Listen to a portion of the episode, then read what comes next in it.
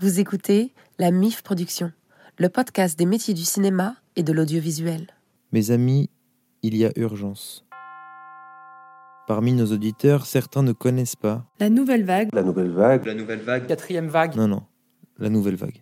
C'est vraiment dégueulasse. Il est donc temps de rappeler les bases. À la fin des années 50 et durant une dizaine d'années, un nouveau courant vient révolutionner le cinéma français puis mondial, faisant passer le cinéma d'un simple support visuel de roman à un véritable art. Le principe était simple, retranscrire la réalité telle qu'elle est. C'est notre histoire. À son bord, une dizaine de jeunes critiques de cinéma qui en avaient marre. Marre d'un cinéma peu réaliste, marre d'une industrie qui ne savait pas s'adapter au nouveau monde et qui continuait de fabriquer de la m...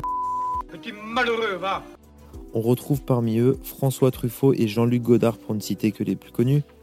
Ils avaient environ 27 ans comme moi, et certains n'avaient jamais touché de caméra de leur vie avant leur premier film.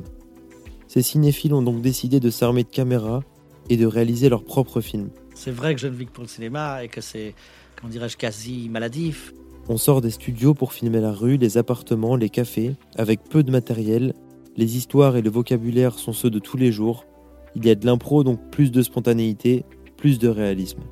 Et qu'en a pensé le public Et votre salle en pense quoi Maquis Au début, c'était chaud pour eux. C'est épouvantable, c'est grotesque et c'est horrible.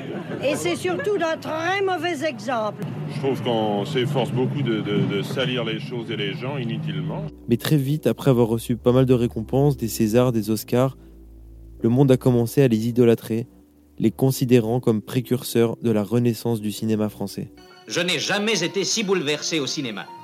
J'achève moi-même cet épisode en suggérant trois films issus de la nouvelle vague. À bout de souffle de Godard.